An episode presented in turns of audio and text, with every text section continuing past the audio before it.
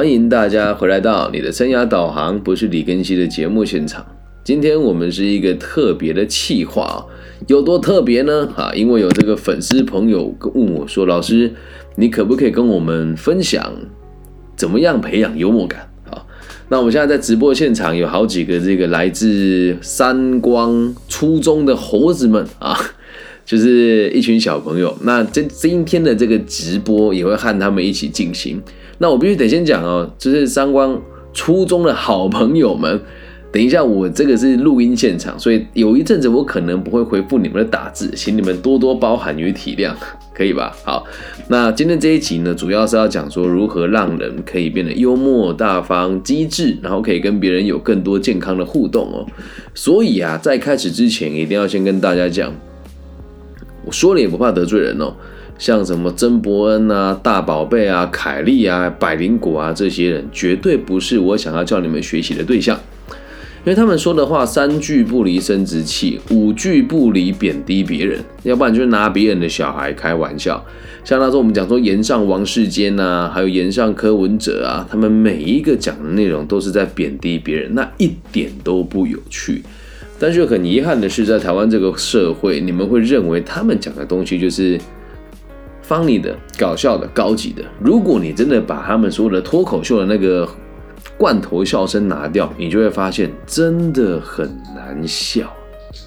好，所以记得哦，幽默感绝对不是低级、恶心、人身攻击，或者是贬低别人。所以如果你要学的是这些技巧，不要学我了。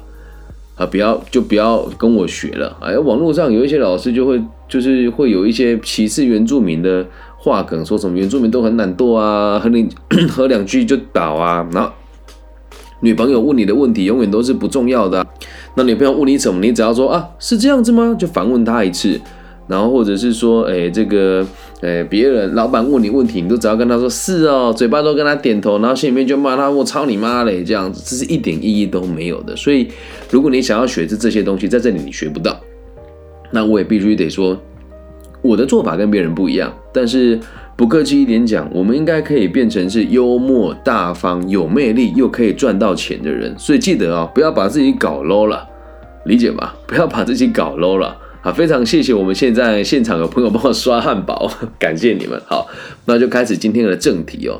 在你开始学习幽默感，或者想要让自己培养幽默感以前，你得先理解一件事情：是你想要传达的理念是什么。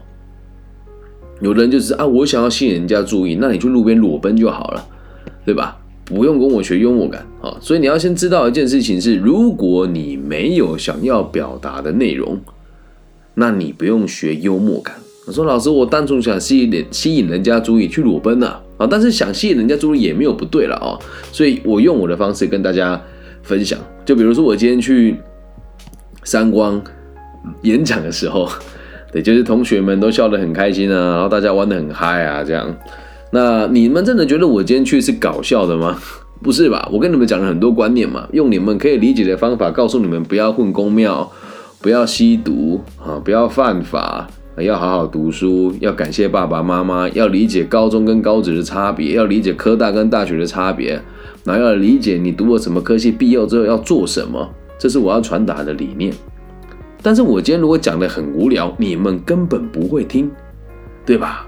每个老师都进来，你你们之前看过老师都是条列式的，说啊，这高中读什么啊，高职读什么，什么科系做什么啊，我们要好好读书，没有用啊。所以我每一次要展现我的幽默之前，我都必须得是很明确的知道我要讲的话是什么啊，所以绝对绝对绝对不是干话。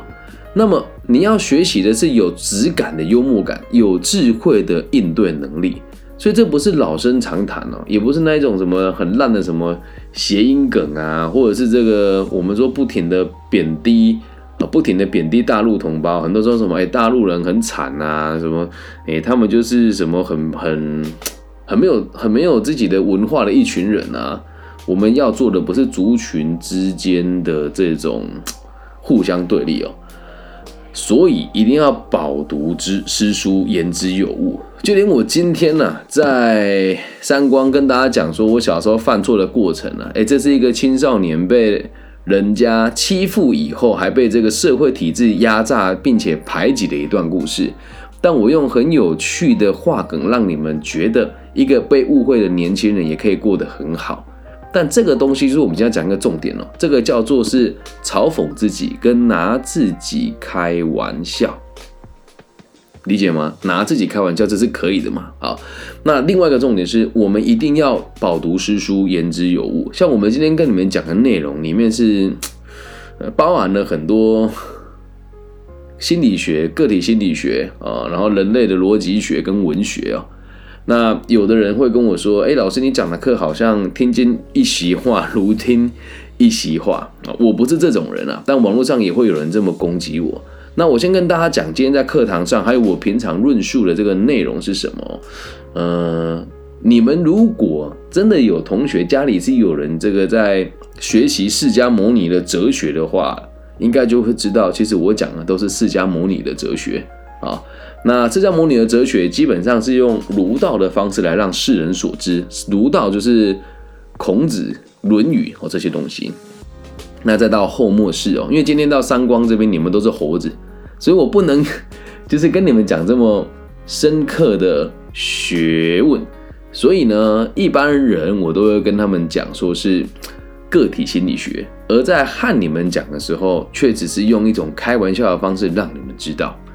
但如果我今天跟你们讲说，各位同学，来你自己现场那么多三光的同学，我跟你说，各位亲爱的同学，今天老师要跟你们讲述的是个体心理学。你们知道什么是个体心理学吗？有一个人叫做阿德勒，出生于几年几年，死于一九三零年。他的最经典的这个著作叫做《自卑与超越》。你们不会想听啊，懂吗？但是，一般老师就是这个样子，那不是假，是没有幽默感啊。所以，我们这种东西其实基本上就是释迦牟尼的这个哲学啊。但是呢，你要先知道，如果你饱读诗书以后跟别人讲道理，比如说我今天到三光去跟你们说，各位亲爱的朋友啊，阿弥陀佛。啊，我们今天啊要跟大家讲的是这个佛道的智慧啊啊！我知道你们都很辛苦，跟老师相处有很多冲突，谁会理你啊？对吧？不能跟你们讲道理，也不要跟一般的人讲道理。你要知道，幽默感就是最好的讲道理的工具。理解吧？像现在直播现场又有人在跟我说今天上课的内容，我很喜欢在演讲里面问大家说：你要听官方说法还是听我的真心话？好，那这边我要跟大家补充讲一点，我觉得蛮有趣的。今天在席间呢，有同学的哥哥姐姐读的是这个某一间成绩蛮不错的台湾的大学，然后我就直接跟他讲说，这间大学没什么鸟用啊。然后当下其实很多人都觉得，哇，老师你你讲这个话这样对吗？让我觉得最有趣的是，今天晚上这位同学的哥哥就传讯息给我了。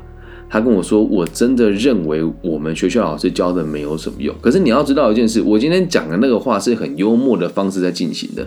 如果我今天这个非常义正言辞的跟你讲说，台中教育大学就是一坨狗屎，这样不行吧？对吧？这样不行嘛？肯定不行的。所以我会讲的很委婉，说：可是他们的老师什么都不会啊，他们是做教育的，然后他又不想当老师，那以后该怎么办呢？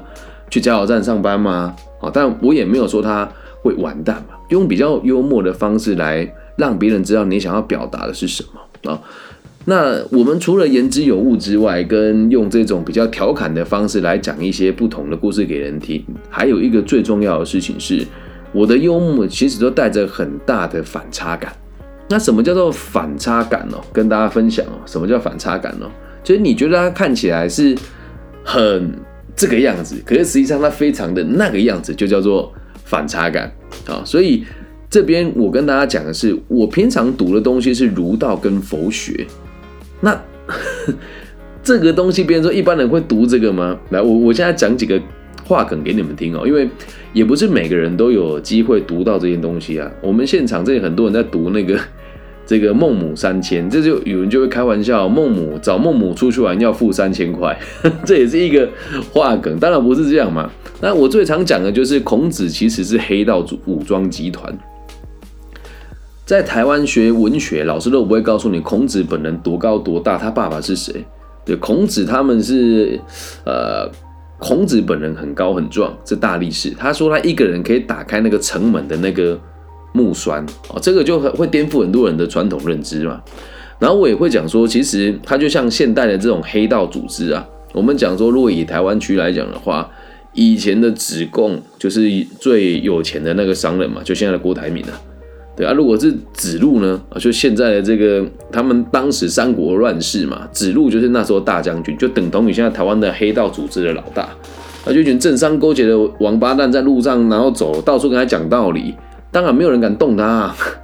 哎，我讲的不是开玩笑，我讲的都是真实的历史啊。你去读《史记》《春秋》《列传》，你就会发现这就是事实。哦，所以它里面有有一段话叫做“朝闻道，夕死可矣”。那它的本意是讲说。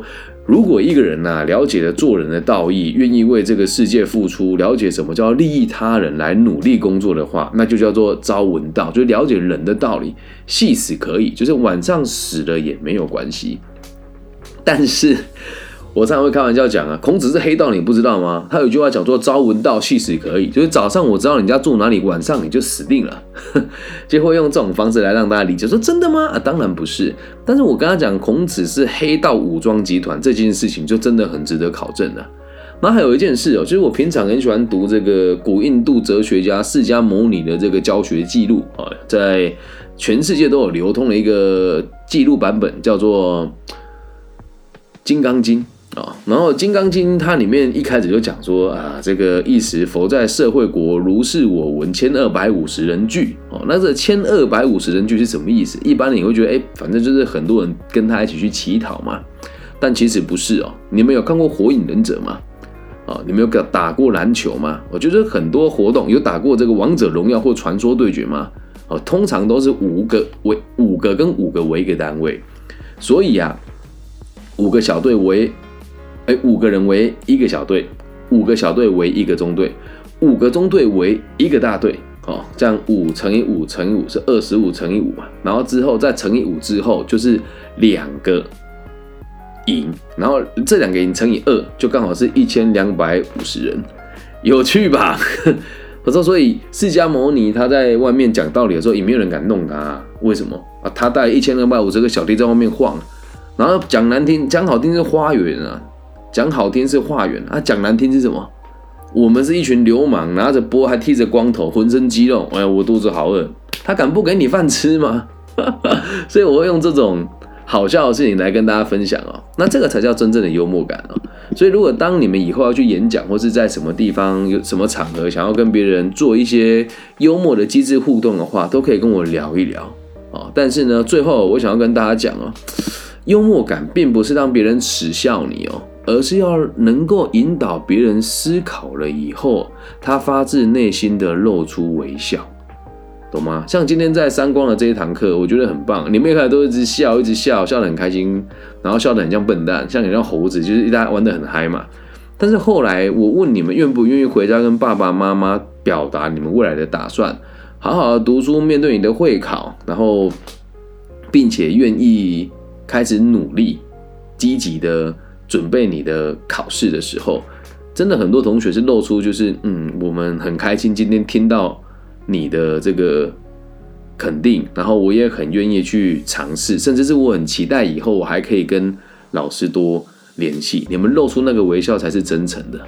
那我要离开之前，有很多同学看到我很开心跟我说：“老师，你有玩什么游戏吗？”对，这个才叫真正的富足跟快乐。我知道你们会觉得有点恶心啦，可是这就是我的。内心真实的声音，所以最后要跟大家分享哦，我自己的成长故事。小时候，也不要讲小时候，就我在开咖啡厅以前哦，或者是在咖啡开咖啡厅的时候，我都很喜欢用搞笑的方式来让别人认同我。所以我开咖啡店之后，很多人会跟我讲一些非常没有礼貌的玩笑，他还觉得很好玩哦。然后现在啊，我觉得大家给我的这个尊重是比较真实的。以前我跟一个很好的朋友住在一起啊，他们就很喜欢跟我说什么：“哎，你的你的这个对象好丑哦，或者是说哦你怎么那么逊啊？哦什么你你这个跛脚啊，或者是这个会跟我开玩笑说啊你这种水平啊就不要结婚了啊等等的，就想跟我讲。那以前的我，我也都觉得啊，没关系啊，大家好玩啊，开心就好。可是我后来发现，到最后哦，如果你是一个很喜欢开自己玩笑的人，你会得不到别人的尊重。所以自嘲也要有一个限度啊，懂吗？我们生而为一个人，基本的尊严要有，但是尊严呢，不是别人给的，是自己捍卫的。懂吧？所以像有时候人家跟我开一些让我觉得很不舒服的玩笑，其实现在让我不舒服很难呐。但是如果你不让某些人闭嘴的时候，你真的会觉得，哎，这些没有人教训也不行了。来，跟你讲个真实的故事哦。我是生长者，我相信很多人都知道，但我看起来不像。我有一次到海线的一间初中演讲的时候，我把我的车停在生长者的专用车位里面。结果有一个老师远远走过来的时候跟我说：“哦，抓到了哈，假装自己生障者，你好意思哦？”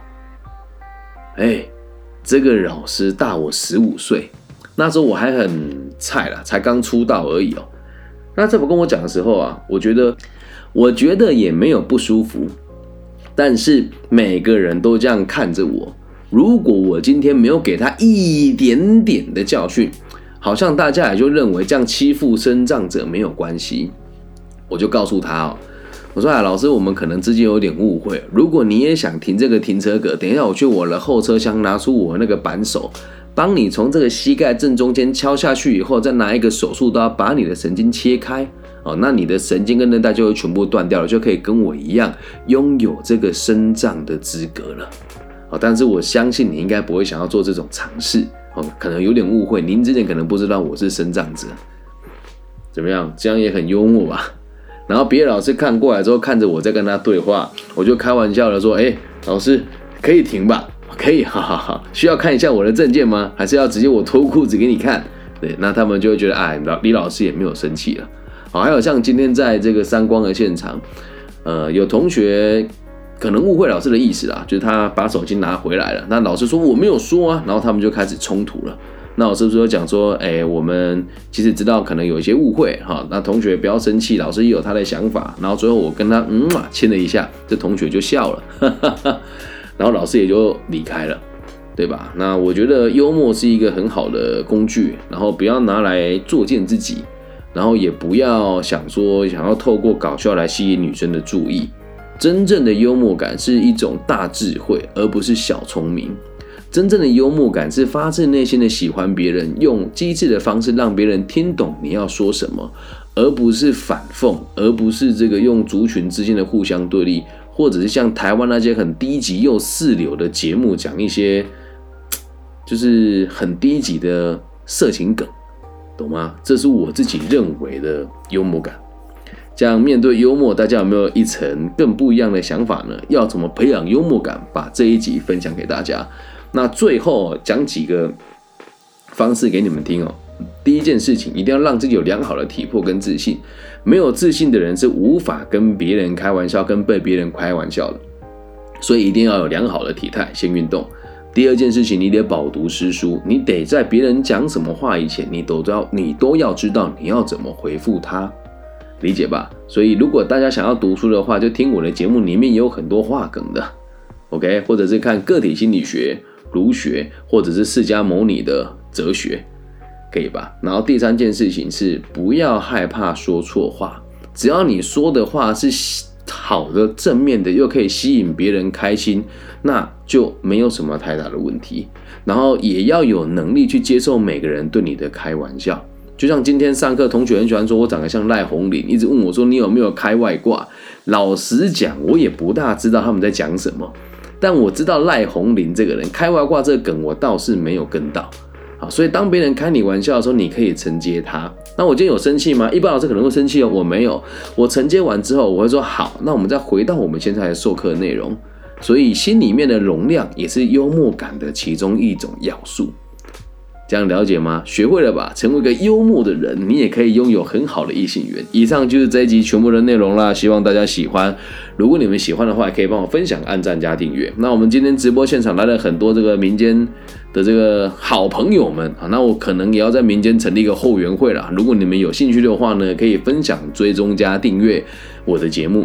那因为我的节目都是现场录制的，那有些朋友如果你是第一次看到，对我的背景不理解的话，欢迎大家上网搜一下我的名字，我叫李庚希，木子李长庚甲乙丙丁戊己庚辛的庚，然后王羲之的羲。那如果你是在海内外的各个不同的地方喝必须的，你们就可以透过福伦社来打听。我是三四六一还是三四六二区东英福伦社里面年纪最小的社员。那如果是这个读 EMBA 的朋友，我是 EMBA 一一零周末班的李庚希啊。那如果大家有在这个各个地方的这个领导阶层里面，我是台中市的青年咨询委员，然后也是台中南投彰化青年职涯发展中心的顾问老师李庚希啊。所所以要让大家知道，我用本名授课。那在每个地方，我都会用我最真诚的态度，跟用我自己最真实的认知来跟大家分享我的看法跟想法是什么。最后，谢谢大家今天的收听，我爱你们，大家晚安，拜拜。